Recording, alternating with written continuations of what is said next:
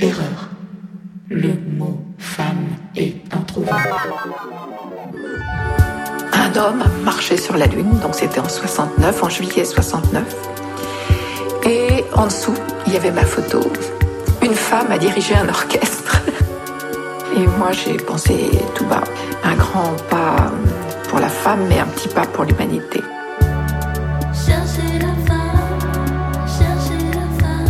Le podcast qui parle des femmes et qui fait parler des femmes du monde de la musique. Bonjour à toutes et à tous, ici Fleur Benguigui. Bienvenue dans la deuxième partie de cet épisode 1 de Chercher la femme consacré aux compositrices de musique de film. La première partie de cet épisode était dédiée aux histoires peu ordinaires d'Angela Morley et Shirley Walker, deux grandes compositrices de musique à l'image méconnues du XXe siècle. Après ce petit voyage dans le temps, on revient en 2023 à la rencontre de Yuel Lamor. Yuel Lamor est un peu comme Angela Morley et Shirley Walker, car comme elle, en plus d'être compositrice, elle est aussi chef d'orchestre, arrangeuse, musicienne, et aussi méga cool, même si les autres, je les ai pas rencontrées pour de vrai, mais je suis sûre qu'elles étaient méga cool.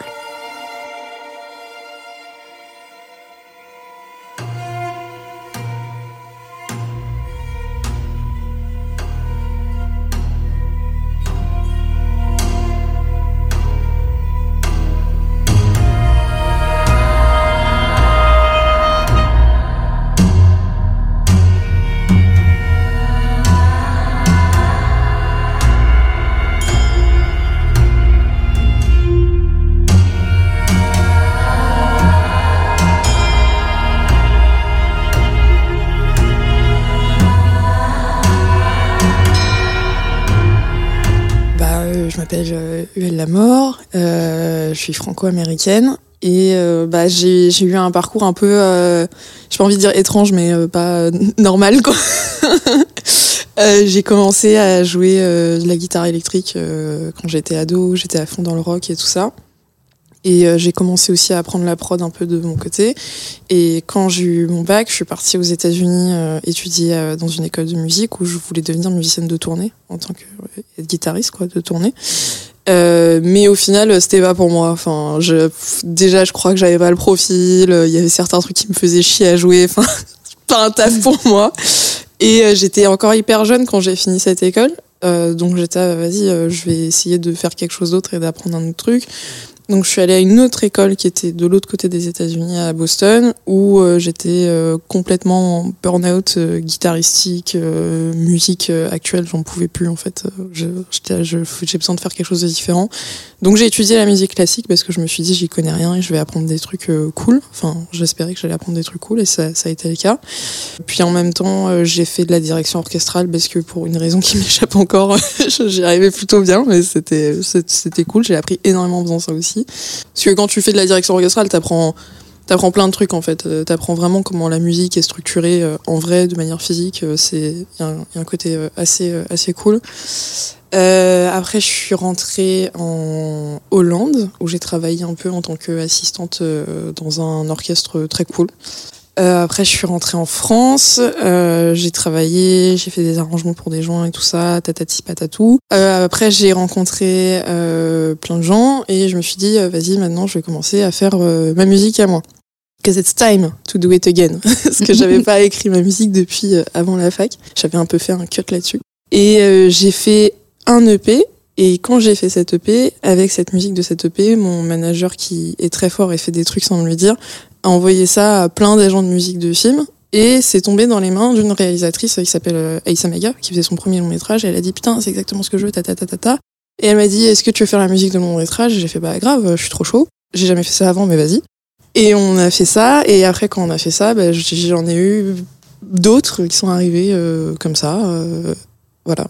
Je me suis jamais dit que j'allais faire de la musique de film. Mais jamais, jamais, vraiment. Pour moi, c'était un truc. Euh, c'était pas que c'était un truc qui était hors de ma portée, c'est que je j'ai toujours adoré écouter de la musique de film, les BO et tout, mais je pensais jamais que euh, on allait me demander, en fait. Pour moi, c'était un des métiers les plus techniques, en fait. Pour moi, c'était vraiment un truc où il fallait avoir fait ça depuis euh, toujours.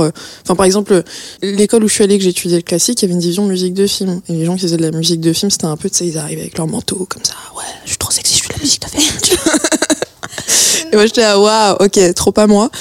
Et c'était, c'était pas de manteau à l'époque? Non, j'étais en jean basket, euh, plutôt jogging, euh, tu sais, avec le vieux café froid, schlag à mort. Et euh, ouais, pour moi, c'était ça les, compo les compositeurs de musique de film et je me voyais pas dans leur image, tu vois. Et en fait, je me suis rendu compte grâce à des femmes d'ailleurs que n'importe qui pouvait faire de la musique de film parce que moi mon exemple euh, enfin la compositrice que j'admire le plus c'est Mika Levy. Et à la base c'est pas une compositrice de musique de film c'est une meuf qui fait de la noise mais de la putain de noise tu vois. Et elle a commencé à faire des BO et je me suis dit mais en fait tu peux totalement être prod ou combo et faire euh, des musiques de film. C'est le même taf au final tu vois. Mika Levy aussi appelée Mikachu, compositrice d'origine anglaise de 35 ans, violoniste classique, chanteuse et DJ, est aujourd'hui connue pour avoir composé les bandes originales acclamées de Jackie, ouais je dis Jackie parce que Jackie ça n'est pas ouf, Under the Skin ou Monos. Artiste complètement pluridisciplinaire donc, un peu comme Uel, un peu comme Angela Morley ou Charlie Walker.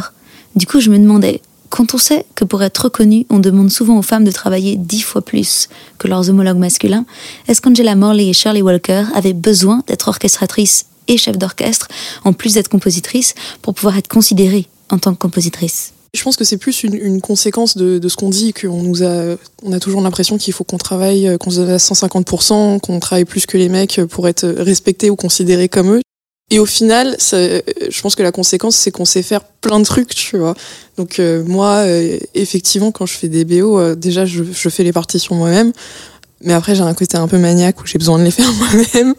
Et après, quand je quand je peux, par contre, quand je peux ne pas les diriger à l'enregistrement, je le fais pas parce que ça, c'est trop de travail. ça, c'est un peu. J'aime bien quand quelqu'un d'autre le fait. Mais oui, oui, oui. Enfin, t'as l'impression qu'il faut savoir faire 50 000 trucs, quoi et pas 50 000 trucs au pif. Parce qu'en plus, l'orchestration, c'est une partie vraiment cruciale des musiques de film. Ouais, l'orchestrateur, il va à limite définir le son de, ton truc, en fait. C'est un métier qui, d'ailleurs, est hyper inconnu, le, taf d'orchestration, mais c'est, comme tu dis, c'est tellement important. Euh, c'est lui qui va vraiment apporter la patte à ta musique. Et, euh, et oui, enfin, moi, comme toi, je pensais que quand tu étais compositeur de musique de film, tu savais faire de l'orchestration. Mais j'en ai rencontré tellement qui savent pas faire ça et c'est quelqu'un d'autre qui le fait pour eux et c'est euh, bon après tout le monde n'a pas eu la chance d'apprendre à le faire et tout ça c'est quand même un truc hyper technique mais ouais moi aussi j'étais hyper surprise. Mais alors pourquoi ces femmes qui savent tout faire et bien plus ne sont pas reconnues à leur juste valeur? Moi je dis toujours euh, quand on parle de ça je dis ouais mais les gars ça c'est en France tu vois parce que euh, moi je suis, je, je suis très liée professionnellement avec l'Angleterre et là-bas, euh, enfin, c'est, je pense, le nombre de femmes et d'hommes avec qui j'étais amenée à travailler de près ou de loin pour des BO de films ou de séries, c'est 50-50, tu vois, entre mhm. les hommes et, les femmes. Après, en Angleterre, il y a vraiment eu des, vrais syndicats qui ont été créés pour euh, faire respecter cette parité par la loi, de manière légale, ce qui n'est pas fait en France.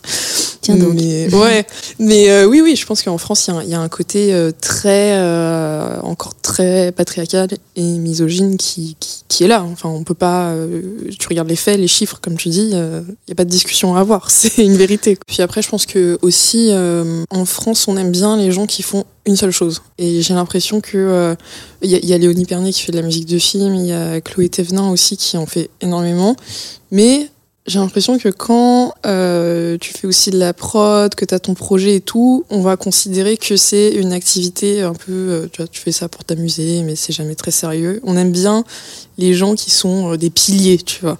Je fais de la musique de film et je fais que ça depuis 50 ans. J'ai fait tous les films français, tu vois. Et c'est peut-être pour ça qu'on leur apporte pas autant de crédit médiatiquement, ou de prestige, plutôt de prestige que d'autres personnes, tu vois. Ce qui est hyper étrange parce que c'est des gens qui, gagnent des prix. Euh, Léonie, elle a gagné des, des prix euh, pour la dernière série qu'elle a fait écarter et tout ça, mais on va jamais vraiment te considérer comme euh, un pilier du milieu, tu vois. J'ai ensuite demandé à UL qu'est-ce qu'il fallait faire pour avoir plus de femmes compositrices de musique de film. Moi, je suis assez convaincue par la méthode euh, de forcer les productions à, engager, un, avoir un quota égal de femmes et d'hommes. Enfin, après, en France, on a un problème avec ça. Hein. Mais euh, je pense que pendant un certain nombre d'années, c'est la meilleure solution pour avoir une meilleure représentativité et surtout créer des vocations. Parce que le plus important, c'est euh, que euh, les jeunes filles qui veulent étudier la musique savent qu'elles peuvent faire carrière dans la musique de film. Et c'est des très bonnes carrières, d'ailleurs. C'est peut-être euh, un des métiers les plus solides que tu peux choisir, dont tu peux très bien vivre. Et il faut amener les, les jeunes filles qui font de la musique à vouloir se lancer dans ces carrières-là. La seule manière de le faire, c'est d'imposer, je pense, des quotas euh, par les productions de films, euh, qu'elles soient pénalisées si elles n'ont pas confié euh, la moitié de leur bio à des femmes. Et je suis pas du tout pour l'argument qui disent ouais mais on n'en trouve pas. non, non non, elles sont là, on les connaît, puis c'est pas grave si c'est la même qui chope tous les trucs du moment que c'est une femme, tu vois. Donc ouais, c'est c'est ce que je pense. C'est mon côté un peu britannique américain quoi. Ce qui est bien, c'est qu'on peut aussi aller chercher des compositrices de musique de film hors des sentiers battus, comme UL, des gens qui n'ont pas forcément eu cette formation spéciale, option lourd manteau. Et un truc qui est bien et qui est en train de se passer en ce moment dans la musique de film, euh, c'est un phénomène dont, on a un peu parlé, c'est qu'on vient chercher des gens qui sont pas seulement compositeurs de musique de film, qui sont aussi des, des prods ou des compos et qui ont vraiment une patte et, et un truc. Donc tu, on va t'engager pour ton style, mais après je pense que le travail de l'ego, c'est plus, de mon point de vue, c'est d'accepter que t'es pas décisionnaire en fait c'est euh, tu gères pas le planning, ça c'est clair et net. T'es un peu l'esclave de, de la prod pendant deux mois, six mois, un an, un an et demi même parfois. Euh, et euh, quand tu parfois t'as l'impression que t'as fait un truc méga stylé, méga cool, que t'as révolutionné euh, le game, tu vois, et ils vont dire non c'est nul, on déteste, tu vois. Au début, euh, bah moi c'est parfois c'était un peu l'ego dans les chaussettes et tout. Mais il y a un côté positif parce que ça t'aide toujours en fait à aller plus loin, tu vois, et essayer de craquer l'esprit de la personne. Tu vas dire, qu'est-ce qu'ils veulent en fait, tu vois. Et, et, le truc qui est drôle, c'est quand t'arrives à faire ça tout en faisant un truc qui te fait kiffer en fait. T'es au service du film, mais euh, mais mais tu tu t'insuffles quand même euh, ton truc à toi, tu vois. Et puis après aussi, je pense que dans la musique de film, il y a BO et BO. Enfin, mhm. je suis désolée, je vais insulter euh, les trois quarts des personnes qui travaillent dans, dans le milieu, mais oui, bisous. T'as les, les BO qui sont un peu euh, passe-partout. Par exemple, tu vas voir un film, la musique, euh, tu vas jamais t'en souvenir, quoi. ça, c'est des violons, des que t'as entendu 150 000 fois. C'est hyper dur à faire, c'est un vrai taf. C'est souvent des, des, des, films qui ont eu euh, des délais hyper courts et il faut travailler comme ça, où le réel, on a rien à foutre de la musique. Ça, ça, ça arrive souvent. Et t'as des BO où la réal ou le réal veulent vraiment une musique qui s'entende et dont on se souvient. Et là, c'est plus euh, pour ce type de musique qu'un profil comme moi, ils vont nous appeler, tu vois, parce que de toute façon, on est incapable de faire l'autre truc. Mais après, quand on a réussi à pénétrer cette industrie alors qu'on n'a pas forcément eu la formation spécifique pour, il y a deux choses. Déjà, essayer de ne pas se poser la fameuse question qui paralyse, comme me le confiait la chef Ustina Dubinski dans le hors-série sur les chefs d'orchestre, est-ce que je suis vraiment légitime d'être là ou est-ce que je suis juste là parce que je suis une femme Bah honnêtement, euh, je suis un peu partagée sur ce sujet parce que le fait d'être une femme m'a toujours servi. Mais c'est pour ça que j'ai un problème avec en fait. C'est le fait d'être l'exception fait que parfois tu vas avoir du travail parce qu'ils veulent un peu faire euh, tu, tu, tu, vas être un peu la licorne, tu vois, le truc un peu euh, extraordinaire, mhm. euh, qui n'existe pas et tout. Donc moi, je suis très contente euh, d'être une femme parce que ça m'apporte des projets où parfois ils, ils, cherchent une compositrice pour justement faire travailler des femmes. Mais il y a un côté un peu doux amer là-dedans, tu vois, parce que t'es es très contente de pouvoir travailler, de faire des trucs cool. Mais après, j'ai toujours ce ressenti où je me demande, est-ce que si j'avais été un homme, j'aurais eu les mêmes opportunités? Et honnêtement, je pense pas, tu vois. C'est, trop bizarre. Ça fait que tu, vis dans un monde où t'as, des, des, des chances de fou et tout, mais tu sais que c'est dû à une conjoncture euh, de société particulière, tu vois. C'est, étrange. Et après, si ça peut euh, faire en sorte que euh, pour les femmes dans 10-20 ans, ça soit la norme et des carrières normales pour des femmes dans la musique, tant mieux, tu vois. Ensuite, deuxième obstacle, ne pas se laisser envahir par les producteurs qui titillent notre syndrome de l'imposteur en demandant 600 versions différentes pour un projet, chose qu'ils ne demandent pas forcément aux compositeurs hommes par ailleurs. En gros, savoir affirmer ses limites. Ça fait partie de l'expérience de savoir dire non de manière polie, tu vois, et un non assez ferme. Parce que t'as toujours envie de faire plaisir, de travailler plus, euh, de faire 20 euh, essais pour une séquence et tout, mais il y a un moment, en fait, euh, quand tu parles avec tes collègues mecs et ils te disent non mais moi au bout de trois trucs c'est fini tu vois tu sais. Ah oui ok donc je peux faire ça ok. Je pense qu'un truc qui aide c'est quand as, quand tu peux avoir un manager ou un agent qui en front pour toi euh, c'est cool tu vois qui est un mec aussi c'est con hein mais mais je, je sens la différence quand c'est lui qui dit non et quand c'est moi qui dis non c'est pas la même chose Autre point commun entre Yuel et Angela Morley et Charlie Walker, elle aussi fait de la musique pour le cinéma d'épouvante, sous-catégorie encore plus masculine et sexiste au sein du domaine déjà très masculin des musiques de film. Elle m'a parlé de son dernier projet, la BO d'un film d'épouvante de Noël. En fait, euh, ça m'a fait plaisir de travailler dessus parce que c'est mon premier film euh, américain et euh, c'est un thriller huis clos slash horreur de Noël avec des acteurs plutôt cool. Il y a Anna Gunn qui était l'actrice principale dans Breaking Bad. Il y a un autre mec qui a joué dans plein de trucs qui s'appelle Linus, Linus Roach. Et c'était trop bien. C'était le truc le plus fluide que j'ai jamais fait. L'équipe, c'était que des meufs, pour le coup. Que des meufs. Et euh, j'ai pu vraiment euh, faire une, une BO euh, assez, assez cool, j'en suis contente. en épouvante, j'avais déjà fait un court métrage cet été, qui, qui, pour le coup, qui était vraiment un film d'horreur, c'était sur des femmes cannibales. Oh wow. Ouais, c'était trop stylé. trop bien. Et pour le coup, ça c'était anglais. Et c'est cool, hein, le truc, il a, là encore, il, il fait plein de festivals, il est en compète dans plein de trucs. Et moi, c'est un, un genre dans lequel j'ai toujours voulu travailler mais je l'ai martelé euh, dans toutes les interviews, dans tous les rendez-vous pro et machin et tout. J'ai dit je veux faire de l'épouvante et de la science-fiction.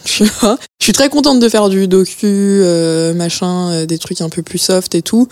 Mais moi, je veux taffer dans l'épouvante et la science-fiction parce que je trouve que c'est les styles où tu peux le plus t'exprimer artistiquement et le plus explorer, au niveau du son, des trucs bizarres qui fitent l'image. Voilà, donc pour celles qui réalisent des films de science-fiction et qui cherchent une compositrice, vous savez qui appeler.